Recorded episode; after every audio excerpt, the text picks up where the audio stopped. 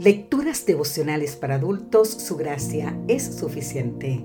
Cortesía del Departamento de Comunicaciones de la Iglesia Dentista del Séptimo Día Gascue en Santo Domingo, capital de la República Dominicana. En la voz de Sarat Arias. Hoy, 18 de junio, para lo que sirve la ley. Leemos en el libro de Gálatas capítulo 3 versículo 19. Entonces, ¿Para qué sirve la ley? Fue añadida a causa de las transgresiones, hasta que viniera la descendencia a quien fue hecha la promesa, y fue dada por medio de ángeles en manos de un mediador.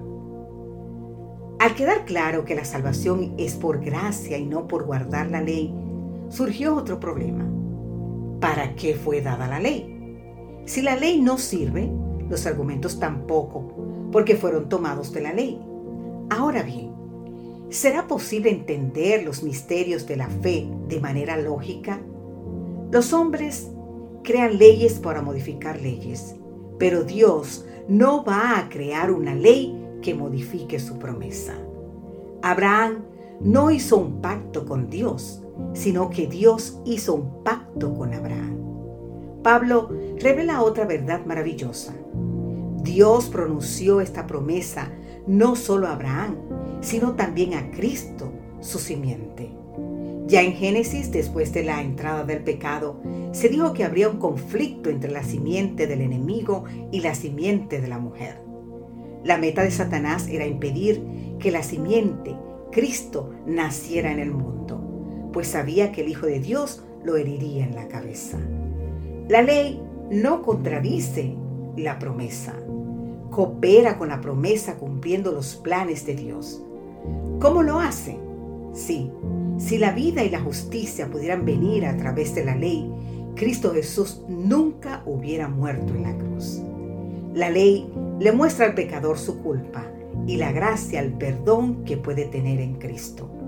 La ley es santa, justa y buena, pero nosotros somos impíos, injustos y malos. El uso ilegal es tratar de alcanzar la salvación por medio de guardar la ley. El ayo era el esclavo preparado para cuidar, llevar y traer de la escuela a los hijos de sus amos. Era un pedagogo y un instructor del niño, un guiador. La ley es el ayo que nos lleva a Cristo. Te invito a leer el libro de Gálatas capítulo 3. No ganamos la salvación con nuestra obediencia porque la salvación es el don gratuito de Dios que se recibe por la fe. Pero la obediencia es el fruto de la fe. Si moramos en Cristo, si el amor de Dios está en nosotros, nuestros sentimientos, nuestros pensamientos, nuestros designios, nuestras acciones estarán en armonía con la voluntad de Dios, según se expresa en los preceptos de su santa ley. La mujer encontrada en pecado no fue condenada por Jesús, sino perdonada. No fue por sus méritos ni por sus obras, sino por la gracia del Salvador. Ahora perdonada y rescatada, Jesús le dijo, vete y no peques más. Te invito a leer el libro de Juan, capítulo 8. Querido amigo, querida amiga, cuanta más gracia recibamos, mayor ha de ser nuestro compromiso de fidelidad Amém.